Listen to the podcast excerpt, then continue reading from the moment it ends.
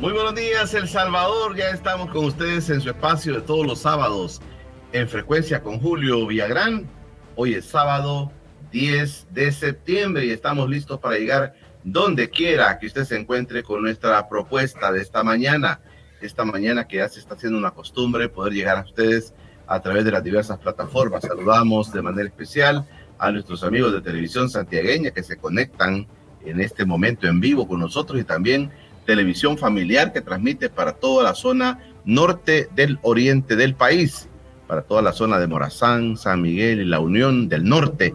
Allá está televisión familiar eh, transmitiendo en vivo este espacio de encuentro de frecuencia con Julio Villagrán del día sábado. Esta mañana de sábado 10 de septiembre amanecido lluvioso en el país, nublado. Vamos a tener quizás un pequeño temporalito. Ojalá que llueva, pero suavecito porque se, de repente se vuelve un problema la lluvia en nuestro país.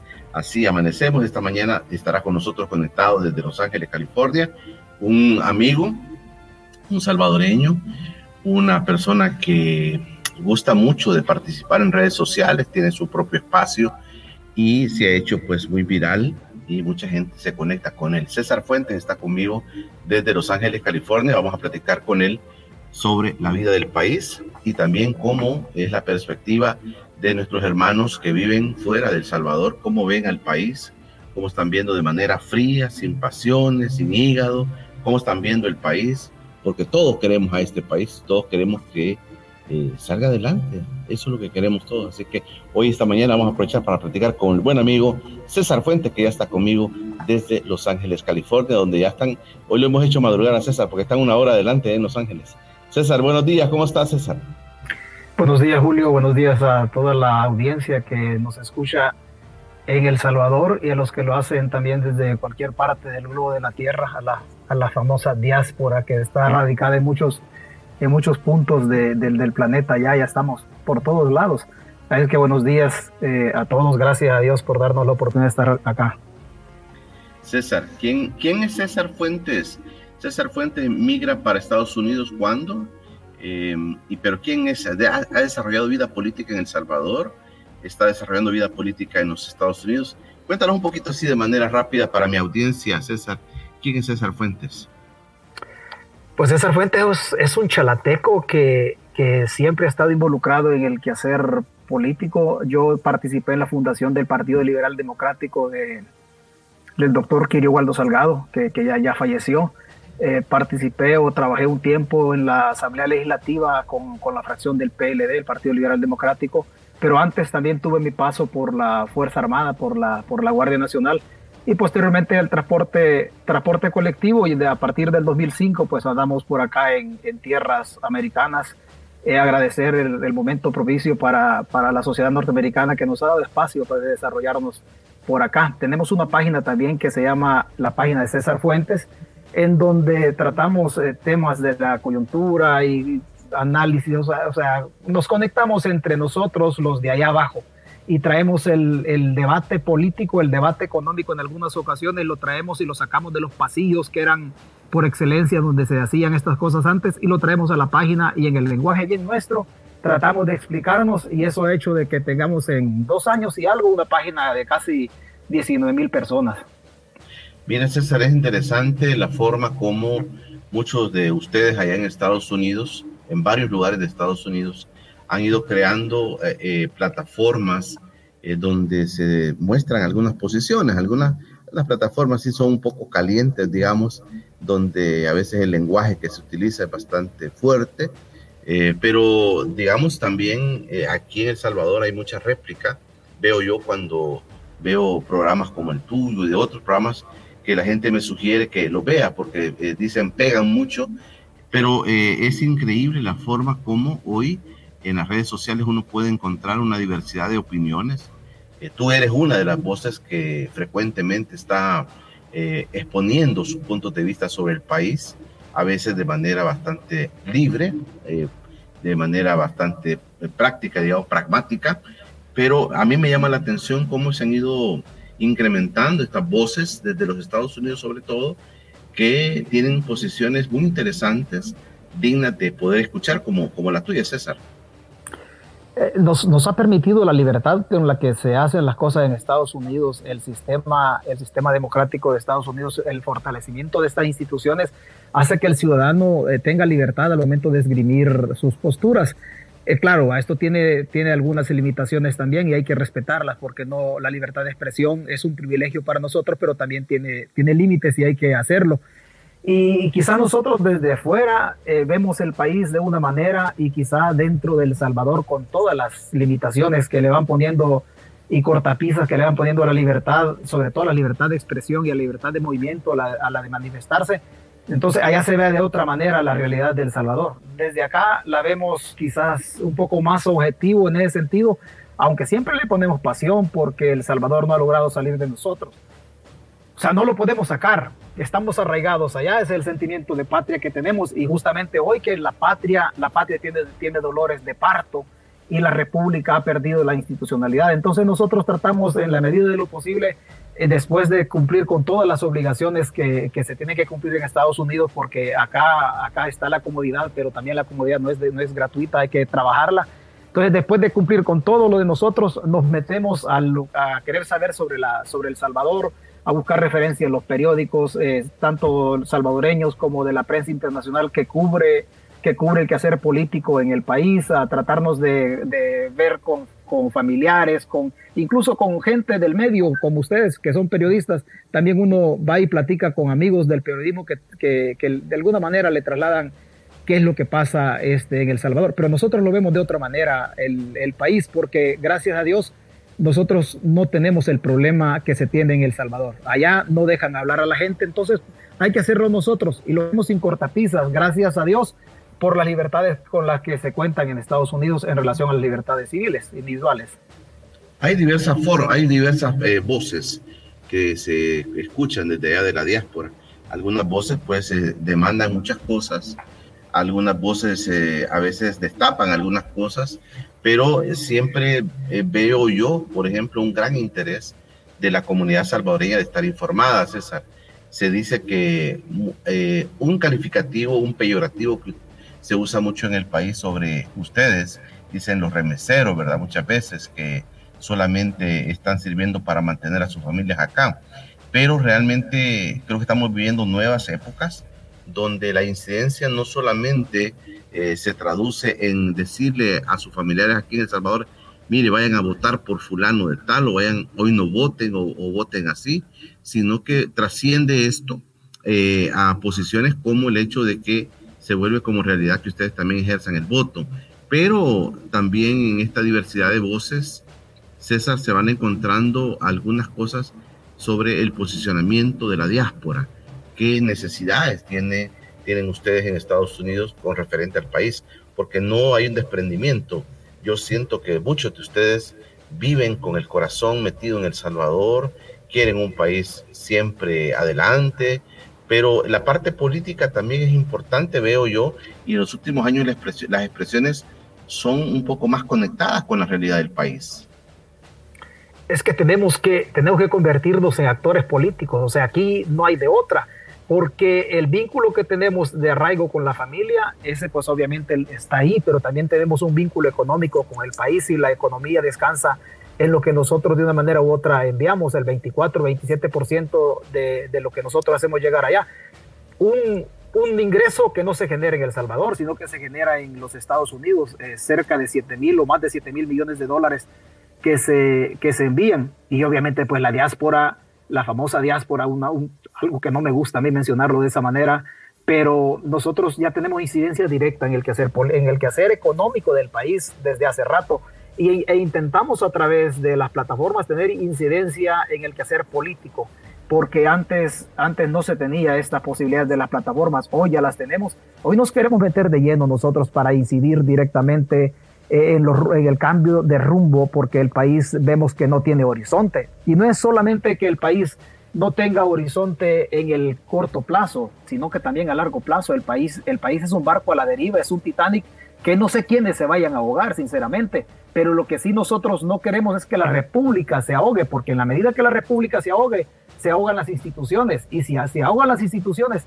se ahoga la libertad. O sea, la libertad no puede, no puede existir si no existe en la república. La república, la libertad necesita de una sociedad también que participe a la par de ello, porque la libertad no es, no es absoluta. También el pueblo tiene que lanzarse a exigir sus derechos y evitar la sumisión, porque el pueblo sabe que tiene derechos, pero está sometido, pero no puede hablar. El pueblo no puede hablar, entonces somos nosotros que desde acá tenemos que hacer uso de las plataformas y de la libertad de expresión para hacer el enlace de lo que no se puede decir en El Salvador. Nosotros tenemos que decirlo porque la patria requiere de ciudadanos, de ciudadanos informados y que seamos críticos. Claro, la crítica tiene que ser con contenido y con mucha responsabilidad. César, he visto en las últimas semanas y cuando han habido visitas de diputados de Nuevas Ideas allá a Los Ángeles, he visto una separación, he visto dos grupos, dos grupos obviamente bien, bien eh, contrarios, que unos apoyan y otros no apoyan, pues, a lo que es Nayib Bukele y todo su, y, todo su sistema.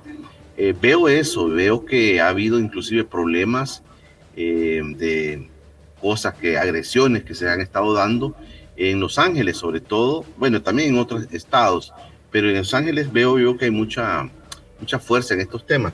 Pero la diáspora, César, ha ido también, ha tenido, en el caso de la historia política reciente nuestra, ha dado el apoyo bastante grande, fuerte al presidente Bukele. ¿Cómo analizas tú este tema así también de manera fría? ¿Cómo analizas, analizas tú este tema del, del gran apoyo que recibió el presidente Bukele desde, desde la gente de los Estados Unidos, salvadoreños de Estados Unidos, pero cómo ha ido esto también eh, ahora decantando en varias, en, muchas separaciones de, opiniones ahí en Estados Unidos. Es que el presidente, el presidente eh, eh, Bukele, honestamente a mí no me gusta llamarle presidente. Para mí llegó a ser presidente hasta el primero de mayo del 2021, pero lo vamos a dejar así. Él viene a Estados Unidos y justamente aquí había una necesidad de, la, de la diáspora por el abandono político de, las, de los gobiernos del pasado. Entonces la diáspora se viene encontrando con un fenómeno, un fenómeno que venía entrando justamente con la capacidad o la posibilidad de que las redes sociales eh, iban siendo más globales, las transmisiones en vivo, los Facebook Live. O sea, el presidente de la República conectó con la diáspora a través de la necesidad. Pero es bien novedoso todo esto. ¿Por qué? Porque la diáspora antes tenía mayor, mayor apoyo por parte de los, de los gobiernos del pasado en relación a la representación diplomática. Hubo gobiernos, por ejemplo, que por ejemplo, que hubo gobiernos que no tenían problema en relación a, a las prórrogas del TPS. Otros gobiernos ayudaron a, las organizaciones para buscar las prórrogas también del TPS con algunas inyecciones económicas. Hoy el gobierno de, el gobierno de Bukele se viene a la diáspora a, a encantarlos y a ofrecerles algo que aparentemente no tenían de antes. Pero hoy estamos más, más, más, más, digámoslo buen salvadoreño, estamos más jodidos. ¿Por qué? porque la representación diplomática de El Salvador en este momento, encabezada por la, embajadora Milena Mayorga, tiene cero participación en las actividades de la diáspora, tanto así que el TPS, la prórroga del TPS que se hizo en septiembre del año pasado y que vence en este año, en, diciembre del 2022, eh, fueron las organizaciones de proinmigrantes que se lanzaron a buscar abrir espacios en los pasillos de, Washington, en la Casa Blanca, en, muchos casos en muchos casos bajo la bandera o bajo la, cobertura que daban congresistas como Norma Torres, que también fueron vilipendiadas por la administración de Bukele. O sea, la diáspora, la diáspora le dio el apoyo al, gobierno de Bukele cuando andaba en campaña. Pero hoy la diáspora no recibe la reciprocidad de esto, no recibe en la doble vía el apoyo del gobierno de Bukele. Tanto así que la embajadora Milena Mayorga no se involucra en ninguna de las actividades de la diáspora. Hoy vienen los diputados de Nuevas Ideas a Estados Unidos, a cualquier ciudad, pero los diputados de Nuevas Ideas vienen a representar a la gente de Nuevas Ideas. Porque cuando nosotros queremos platicar con los diputados de Nuevas Ideas, que no son diputados de Nuevas Ideas, son diputados de la República de El Salvador, y tienen ellos tanto, la obligación de atender a los militantes o simpatizantes de Nuevas Ideas, como también atender las inquietudes de nosotros en concepto de opositores. Pero los diputados vienen acá y no quieren platicar con nosotros, creyendo de que nosotros tenemos un mensaje agresivo contra la persona del diputado. Y nosotros no tenemos un mensaje agresivo contra la persona, tenemos un mensaje agresivo contra las políticas adoptadas al momento de levantar la mano, si es que la levantan o si es que no solamente presionan el botón. Entonces los diputados vienen acá a buscar un segmento de la diáspora y, eh, y también a ignorar al otro segmento de la diáspora. Pero el segmento pequeño de la diáspora que ellos ignoran porque aparentemente lo ven como pequeño, es un segmento que va creciendo. ¿Por qué? Porque el vínculo que tiene el de la diáspora con la gente que está en El Salvador es un vínculo cercano. Le dijo, vaya y vote por el presidente Bukele o el candidato Bukele en aquel momento. Pero hoy también le dice el que está allá, mira, fíjate que a mi primo lo metieron preso y no tenía vínculos con pandillas. Oiga, y ya murió. No, todavía no lo han matado, le dicen, no lo han matado. Pero fíjate que el vecino sí lo mató la, sí lo mató la dictadura. O sea, aquí ya se, ya se torció, ya se torcieron las cosas. Por eso es que se ve que el apoyo del, gobierno de Bukele es nulo excepto que el aparato de propaganda del régimen es tan poderoso por los miles de millones de dólares que maneja del presupuesto y que puede incidir en la diáspora desde el estereotipo que lanza la noticia o el medio de comunicación. Ahí nosotros la tenemos en desventaja. ¿Por qué? Porque somos pocas páginas y no tenemos los recursos para, para hacer contrapeso al, al, aparato de propaganda del gobierno. Ellos creen que están bien en la diáspora, pero ya no tienen el apoyo que tenían antes. ¿Por qué? Porque Bukele vino a mentir a la diáspora. Y a la diáspora le metió preso a los, a los primos, a los tíos, a los hermanos, a los vecinos. Allá están en el penal de Izalco, otros están en el penal de Mariona, esperando salir de ahí con una tajada de limón. Entonces la diáspora que tiene hoy, la diáspora está resentida, está de luto. Mira, César, eh, interesante. Eh, me llama la atención algo. Usualmente aquí cuando se escuchan voces como las tuyas, y aquí en el país hay voces también importantes que también muestran alguna oposición al gobierno. Usualmente lo que se recibe del oficialismo es, estos son parte de los mismos de siempre. Estos son los mismos que no, en el pasado estaban ahí, no hicieron nada, y entonces estamos en la situación que todas aquellas voces que no favorezcan la opinión de todo el sistema que tiene el presidente Bukele, Todas esas voces son las del pasado, son las de los mismos de siempre. Eh, hoy mismo eh, hay, discusiones ya en redes sociales junto con tu posición y eh, se deja ver esto de manera muy fácil. Decir, estos son parte de aquello. ¿Por qué no hicieron esto cuando estaban ustedes? ¿Cómo ves este fenómeno tú, César? Este fenómeno de querer echar el guacal a todos aquellos que disienten con la posición del oficialismo es, es, bastante complicado. Primero porque, porque meternos a todos en el guacal no se puede. O sea, nosotros, César Fuentes, es una persona que todo el tiempo se dedicó al negocio, a generar trabajo de alguna manera en El Salvador, e igual también lo hago en la zona de California. Entonces, meternos a todos en el guacal es difícil. ¿Por qué? No vamos a negar en ningún momento, como César Fuentes, yo no voy a negar en ningún momento la corrupción y la mala gestión de los gobiernos del pasado. Y bajo ese vehículo, esa ola de la corrupción del pasado, el gobernante actual se montó que, intentando o diciendo en el relato político que iba a luchar contra esa corrupción. Pero en el camino él no luchó contra la corrupción, se montó en la misma ola. Y los últimos 35 años del, Salvador han sido, han sido de pura corrupción. Si César Fuentes o los que tenemos una voz disidente en relación a la dictadura en El Salvador, nosotros no hemos administrado un 5 nosotros nunca hemos administrado un 5. Nosotros somos ciudadanos comprometidos con el quehacer de la República, porque la República no debe basarse en ideologías. El hambre del pueblo no se basa en ideologías ni de las posturas que yo tenga en relación a estar en contra, no en contra del gobierno, ni en contra de la persona natural de Nayib Bukele. Estamos en contra de la corrupción instaurada en El Salvador, por lo menos en los últimos 35 años. Y no hay que hacer excepciones en la crítica que nosotros hacemos, o por lo menos que desde la página César Fuentes hace no, hay que erradicar la corrupción. ¿Para qué? Para poner el Estado al servicio del empresario sano, del empresario que declara sus impuestos en cantidades correctas y a tiempo. Y también poner el Estado en beneficio de la gente de ahí abajo, con políticas públicas claras en el desarrollo humano, la salud, seguridad social, seguridad pública. O sea, nosotros tenemos una voz disidente no en, o, de, o de crítica a este gobierno, no porque este gobierno sea diferente a los anteriores, sino porque él dijo que iba a ser diferente. Y la verdad es que salió la misma mica, pero más revolcada, porque aquellos hacían, hacían el, por lo menos mentían diciendo que iban a rendir cuentas. Este señor dijo, mire, vamos a poner un comisionado presidencial anticorrupción de la oposición. ¿Para qué? Para que no haya una persona de mi gobierno, digo, que meta las manos en los sagrados fondos de la población. La experiencia nos dice a nosotros que el hombre no solamente no solamente desapareció la partida secreta, desapareció la rendición de cuentas. Nosotros como pueblo no sabemos qué es lo que se hace con el dinero. Y hemos venido de estado en excepción en excepción, partiendo de la época de la pandemia, del coronavirus, no entregaron cuentas. El Departamento del Tesoro, ¿qué dice después?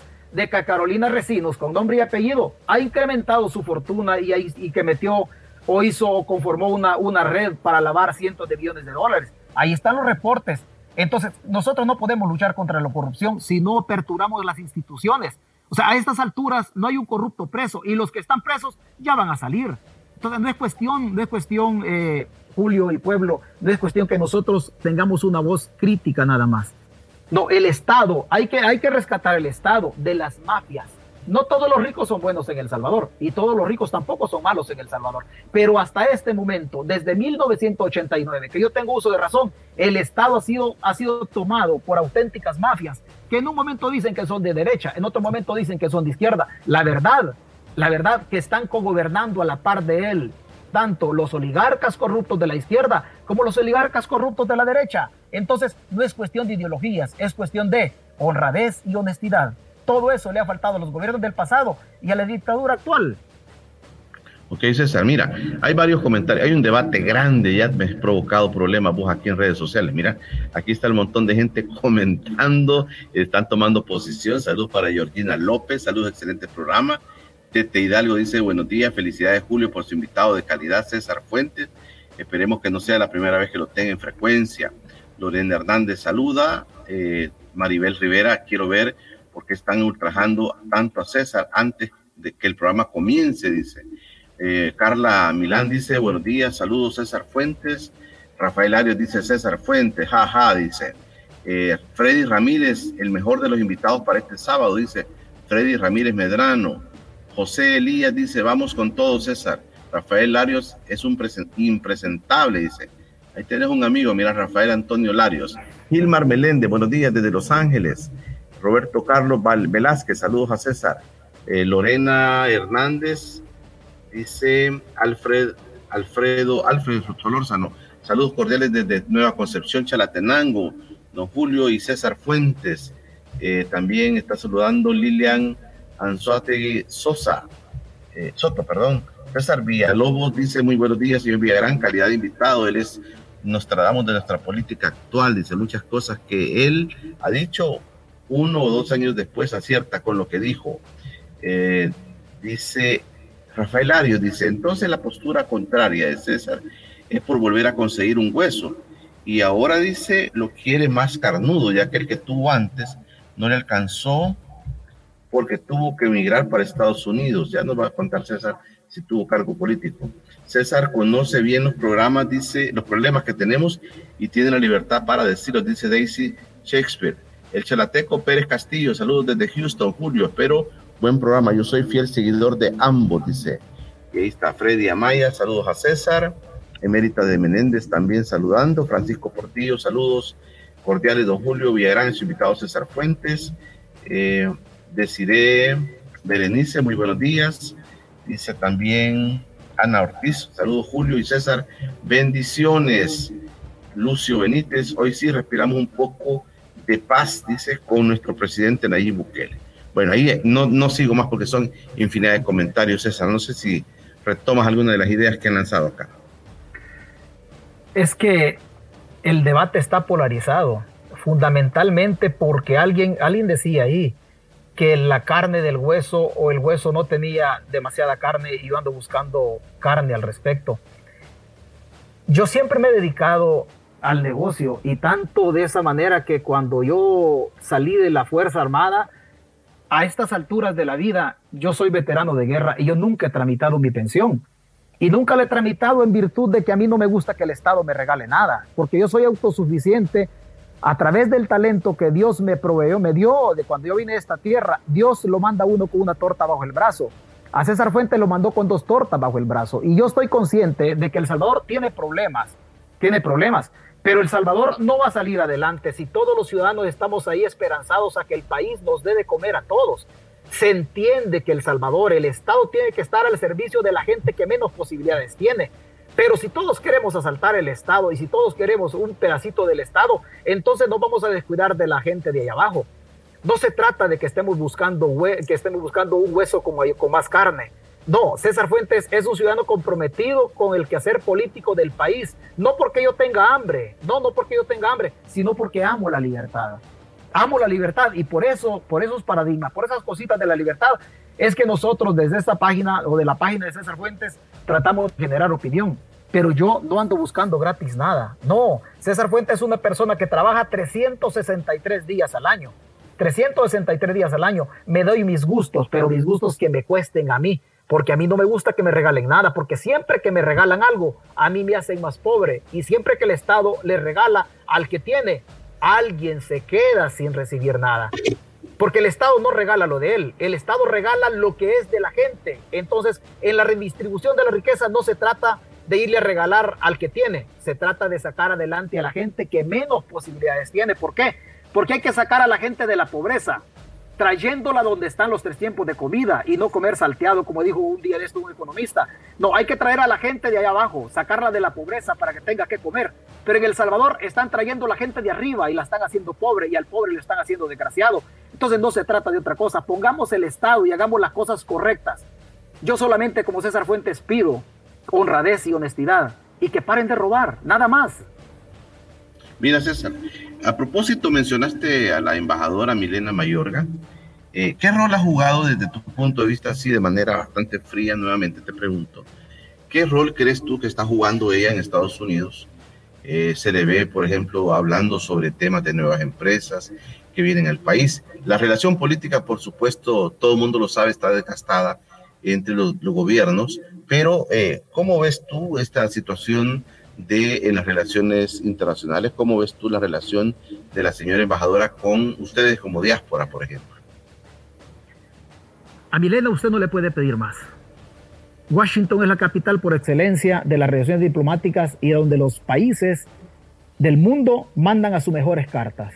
Para César Fuente, Milena Mayorga no es la mejor carta que deba representar a los intereses de El Salvador en la capital o en, la, en el centro neurálgico de la política diplomática en el mundo. Es Washington.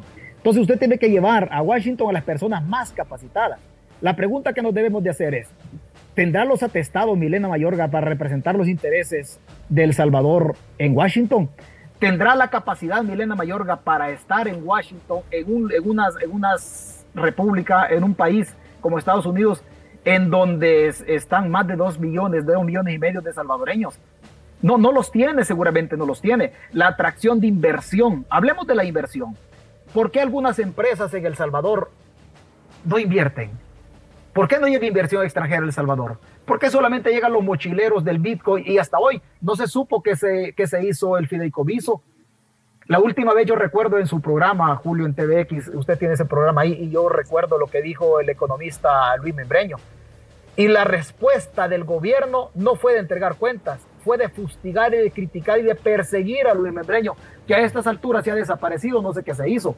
Pero esa postura de la embajadora, de atraer inversión, oiga, si cada día en El Salvador el pueblo sabe que cada día en El Salvador no hay empleo, que la inversión extranjera no llega y no va a llegar nunca. ¿Por qué? Porque el inversionista va a las plazas comerciales donde hay certeza jurídica y hay seguridad jurídica donde hay un, donde hay un Estado que funciona.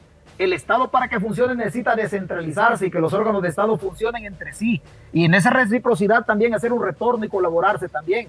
Pero cuando tenemos un Estado concentrado en una sola mano de la dictadura, entonces estamos mal. La persecución que se está haciendo, no de los pandilleros. César Fuentes nunca se va a oponer a que metan preso al pandillero. Es más, exhorto yo a las autoridades en El Salvador a que metan presos a los corruptos también, de gobiernos del pasado y de este gobierno que aperturen procesos en contra de aquellos que el Departamento de Estado o la Administración norteamericana ha mencionado que tienen vínculos con el narcotráfico y vínculos con la corrupción también de este gobierno, no solamente de este, sino que del pasado.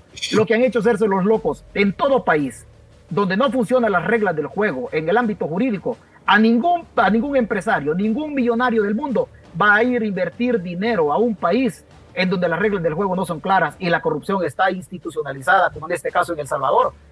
Entonces, si no hay inversión, no hay empleo, y si no hay empleo, no se puede combatir la pobreza.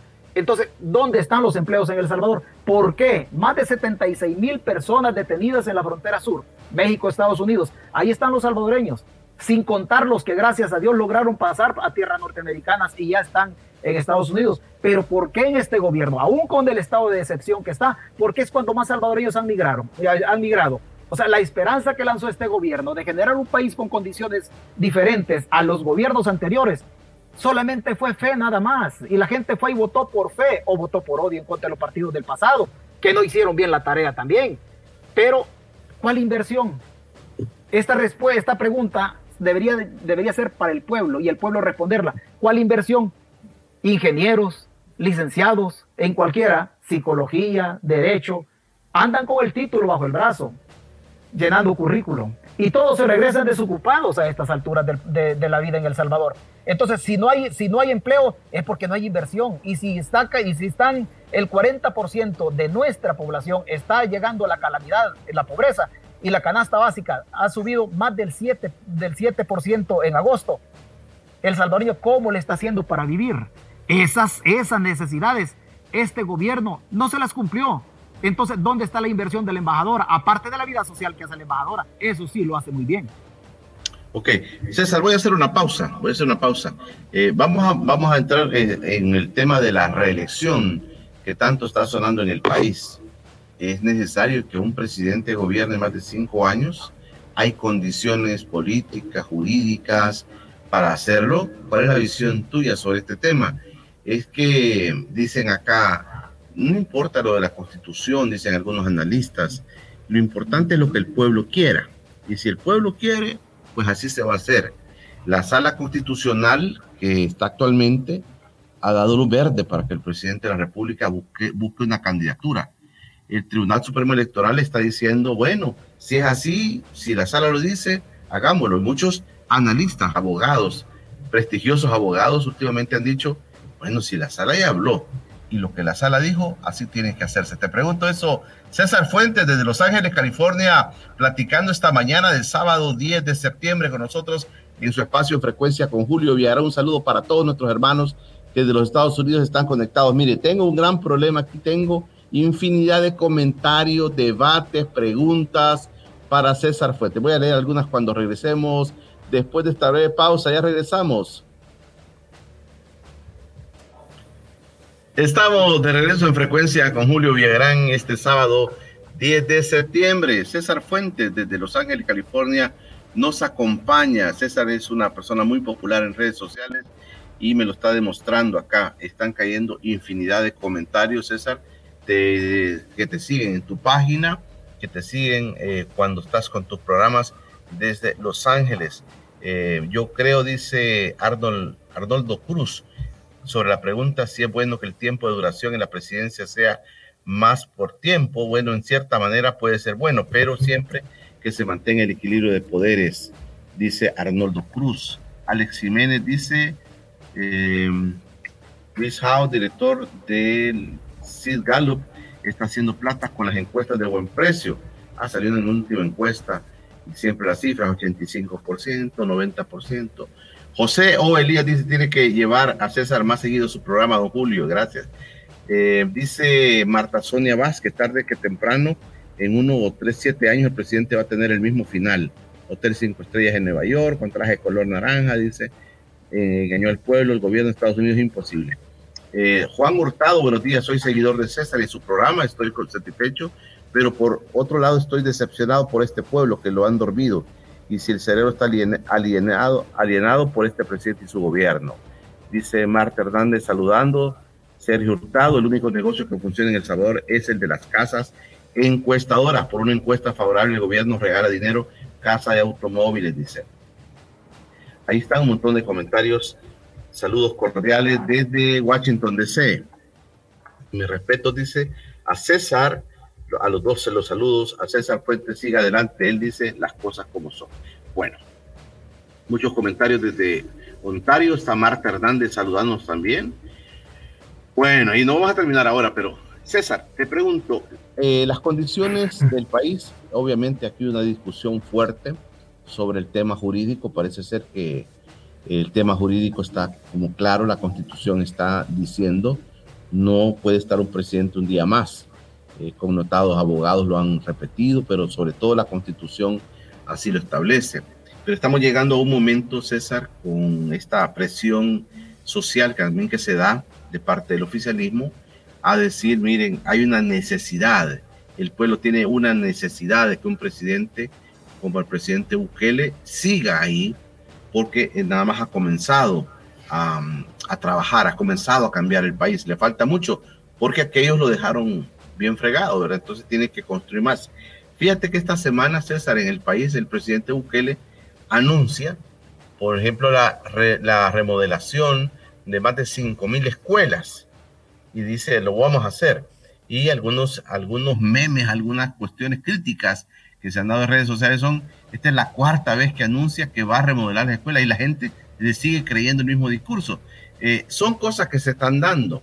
Eh, con el mismo Dagoberto Gutiérrez hemos tenido aquí buenas discusiones en el tema de cuándo va a comenzar la transformación del país.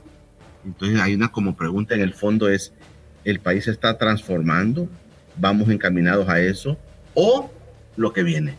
Nos falta tiempo, puede decir el gobierno, para seguir gobernando este país, porque así sí lo vamos a poder cambiar. Porque es tanto el problema que nos dejaron aquellos que en cinco años no lo podemos cambiar. Eh, comencemos hablando de esto, César. Es que va a ser difícil, va a ser difícil cambiar el país. Primero porque para cambiar el país tenemos que buscar la igualdad ante la ley. Y mientras algunos corruptos se escapan o gobiernan con la dictadura, va a ser completamente imposible. En El Salvador se da un fenómeno. Mientras algunos están incrementando su patrimonio a través de la corrupción y saqueando los fondos del Estado, hay una población allá abajo que no recibe educación.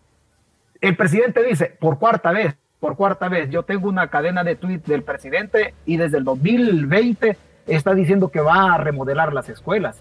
Obviamente, cuando el presidente a través de su aparato de propaganda monta algunas imágenes de escuelas que se ven bonitas, perdone, pero ni los distritos escolares en Estados Unidos tienen las escuelas que el aparato de propaganda eh, sube a las redes sociales, ni los distritos escolares en Estados Unidos tienen esas escuelas bonitas que ponen. Pero yo estaba viendo una, una nota que cubrían de la escuela de los almendros en Acajutla, Sonsonate, en donde las paredes son de lámina, y denunciaron la infraestructura que tenían esas paredes, y solamente le fueron le fueron a poner, le fueron a pintar de azul y blanco estamos claros, bajo esa desigualdad en la que se hacen las cosas en El Salvador, no se va a poder salir adelante. ¿Por qué? Porque no se invierte en educación. Es que las sociedades que no invierten en educación, amueblando el cerebro a los niños y a los jóvenes, son sociedades que se rezagan en el tiempo, porque solo a través de la educación vamos a encontrar la ventana o la puerta que nos relance como país para competir con las sociedades como Singapur, que tanto les gusta, como Costa Rica, que está ahí cerca de nosotros, como Japón u otras, porque son buenos para poner ejemplos. Es educación, pero no podemos nosotros tratar bien la educación solamente tratando la, la, infraestructura académica. No, también tenemos que dignificar al maestro. O sea, hay maestros que tienen salarios de hambre, salarios de hambre, y hay gente que gana más en el Estado por no hacer nada o solamente hacer el trabajo de, troll para andar persiguiendo a nosotros los opositores. No, tratemos bien al maestro primero antes de pintar las escuelas o a la par de pintar las escuelas, también dignificar la carrera docente. Si al maestro lo están tratando como ciudadano de quinta en El Salvador, este gobierno a través de las pensiones, entonces, ¿cómo le vamos a exigir al maestro que nos saque ciudadanos de primera si el Estado los trata a los maestros como ciudadanos de quinta? Uno puede observar, uno puede observar la carestía, la carencia que tienen en el material didáctico las escuelas. No solamente en el material didáctico, no hay escobas, no hay trapeadores, no hay absolutamente nada. La parte estética de las escuelas no sirve.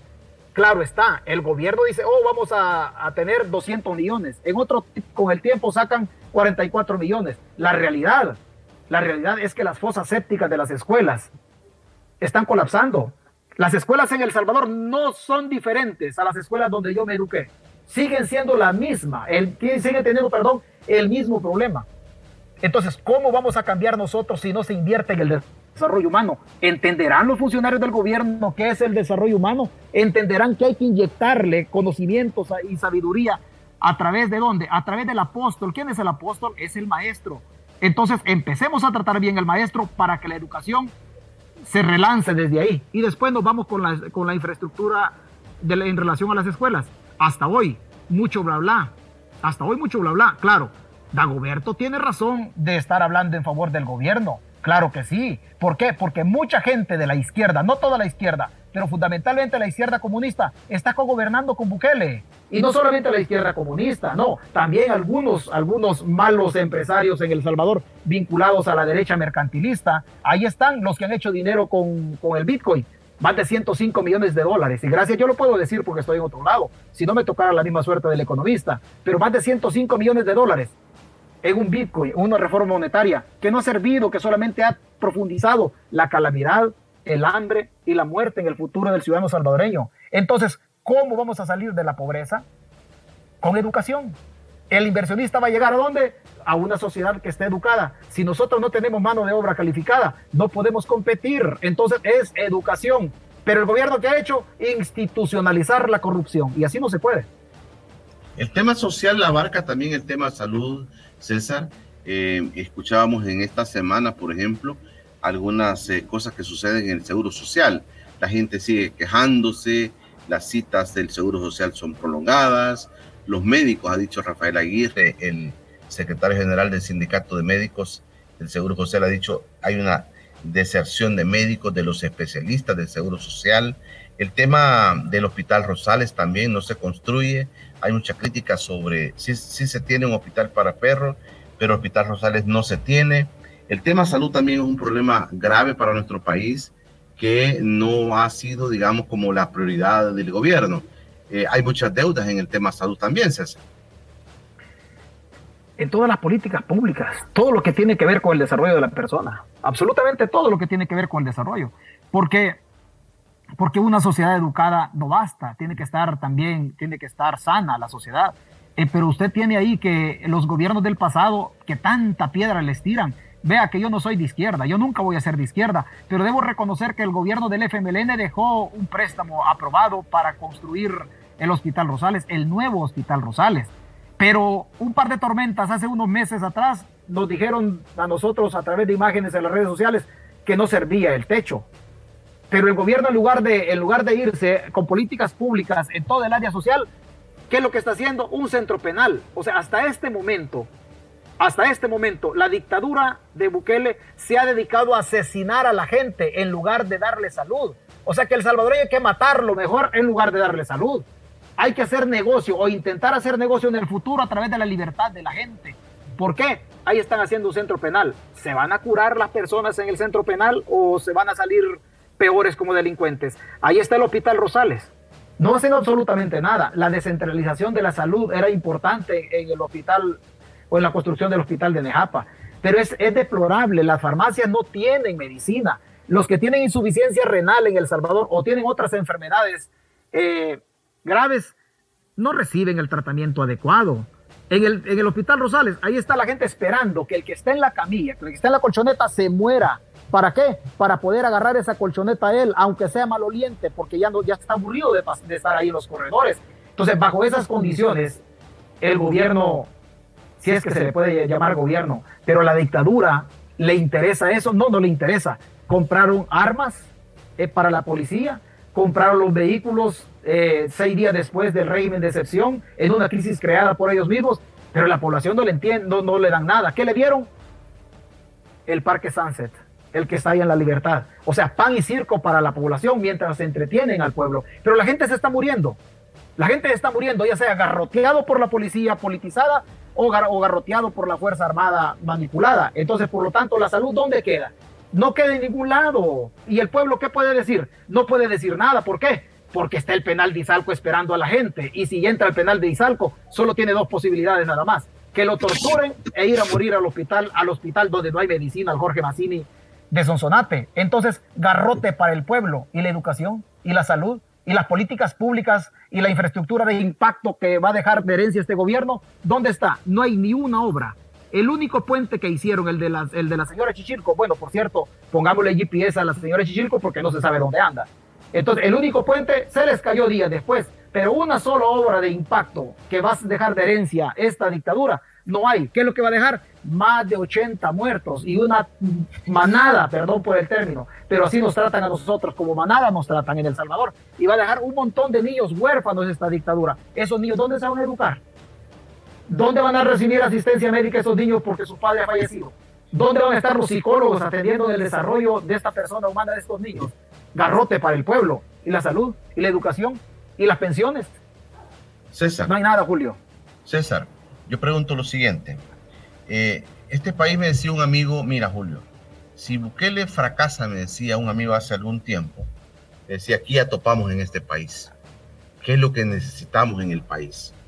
Él me decía hace tiempo y él con la esperanza de que el presidente Bukele fuera, este, decía que cambie este país. Y me decía eso, mira Julio, si, él, si Bukele no logra hacer ese cambio que el país necesita, aquí ya topamos. Yo te pregunto, César, es que nos faltan líderes, es que nos falta, ¿qué nos falta? ¿Líderes o una visión como país? ¿O nos falta un partido político que nazca, que no ha nacido, pero que, que, transforme este país? ¿Qué es la esperanza del Salvador? Yo te lo pregunto honestamente, César. Eh, todos queremos El Salvador, todos queremos que salga adelante, eh, pero eh, ¿dónde, ¿dónde es el camino? Eso es lo que muchos nos estamos preguntando, César.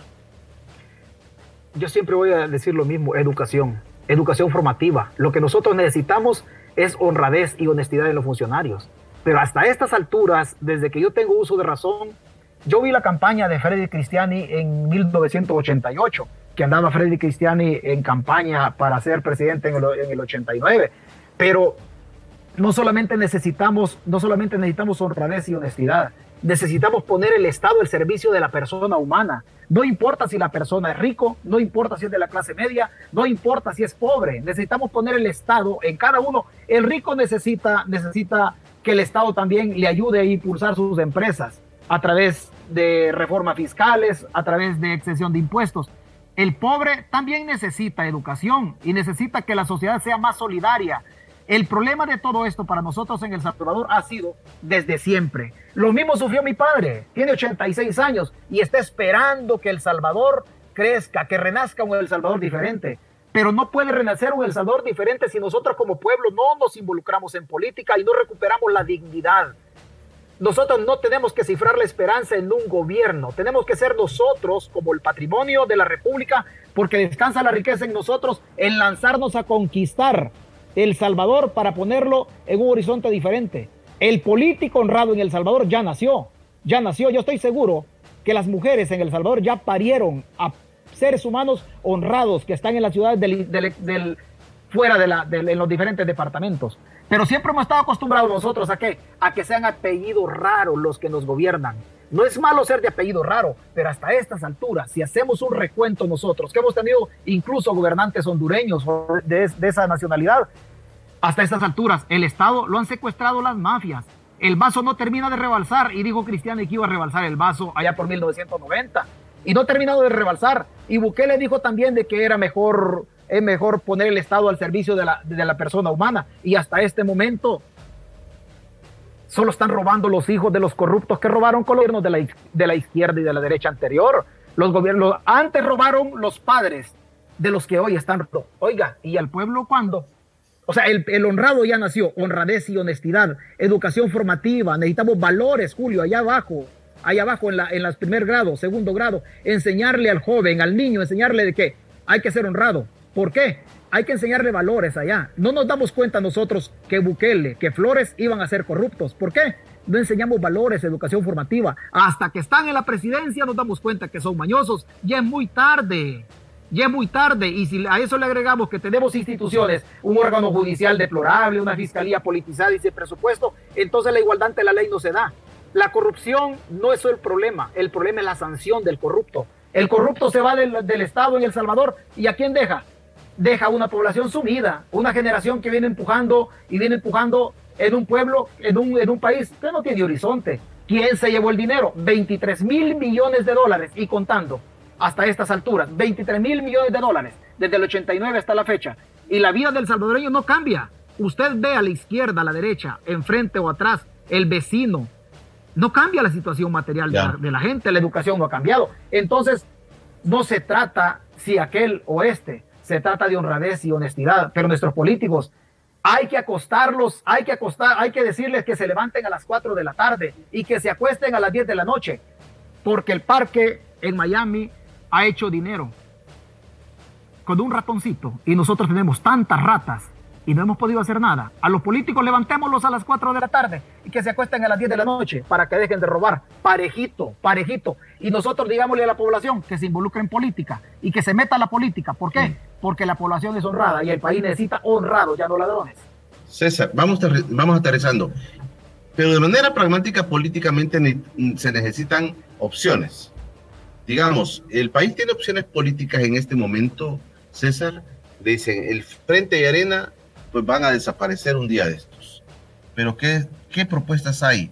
Y algunos vienen a criticar y dicen este partido no, este otro partido, hablando de los partidos nuevos de oposición. Pero se necesita un partido político para accesar al poder en este país. Necesitas hacerlo vía partido político, esencialmente. ¿Qué se necesita, César? Para el 2024, eso es casi que imposible, que surja una fuerza grande, o tú lo ves posible, César. No, es imposible. Las instituciones están secuestradas. El Tribunal Supremo Electoral responde a la dictadura, la Corte Suprema de Justicia igual, la Asamblea igual. Eh, por ahí, por ahí, pues, bueno, el último, el último que Apolonio, hasta Apolonio, Apolonio lo arrinconó, lo arrinconó el periodista de CNN y Apolonio ya, ya ni siquiera habla. Es difícil, es difícil, pero lo que tenemos que hacer nosotros es que los honrados y honestos que no se quieren meter a la política se metan a la política. Porque nos han dicho nosotros como población que la política es mala. El problema es que los mismos políticos de antes siguen metidos en la política anterior, eh, actual. Entonces, con todo respeto, con todo respeto a, a, los tacuacines. O sea, si usted ya tuvo, el pueblo ya tuvo en los gobiernos de arena, gente que robó con arena, con esos gobiernos, porque el problema no es de partidos políticos, el problema es de mañosos. Arena no tiene la culpa el partido, el FMLN no tiene la culpa el partido, pero sí, hay que ir depurando poco a poco de que las personas que robaron en el, pasado ya no sigan metidas en política. ¿Qué es lo que necesitamos? Que los ciudadanos honrados nos metamos a la política, que nos metamos a la política y de, y de poner, poner a un ladito los intereses personales. ¿Para qué? Para impulsar un país, no para nosotros. Yo siempre digo lo mismo, ya no para nosotros porque ya estamos grandes y vamos de salida, pero sí las generaciones que vienen allá. Yo no le puedo pedir a un gobierno que en cinco años cambie el país, pero por favor que me siente las bases de un país que va a ser diferente, porque en cinco años no se puede, pero que me siente las bases. Pero si la corrupción se instaura como se instauró en, los gobiernos del pasado, entonces nosotros no salimos. Vengan los honrados en El Salvador, que hay muchos honrados en El Salvador. Hay profesionales jóvenes que son honrados. Entonces tomémonos nosotros las instancias políticas. ¿Para qué? Para que desde los valores de honradez y honestidad podamos relanzar el país hacia derroteros diferentes, haciendo las cosas diferentes. Este dictador dijo, vamos a hacer las cosas diferentes. Y mire cuántos muertos tenemos, mire cuánta corrupción tenemos. Vean los hospitales, no tienen nada. La reforma de pensiones tampoco tienen, tiene absolutamente, no está impulsada. Entonces, por lo tanto, estamos, El Salvador ha cambiado para seguir igual. César, tú ves entonces, con todo y todo lo que pueda pasar en este país, tú ves que sí el presidente Bukele va a buscar reelección y que va a tener otro periodo. ¿Ves así tú las cosas? Bukele va a buscar la reelección. Bukele va a, buscar la reelección porque la situación en El Salvador para mí ya no pasa por lo que los salvadoreños puedan hacer. Ya no pasa por lo que están allá, pasa por otras manos, desgraciadamente. Digo desgraciadamente, ¿por qué? Porque pasa por la diáspora, porque la diáspora tiene libertad, libertad económica y libertad de hablar.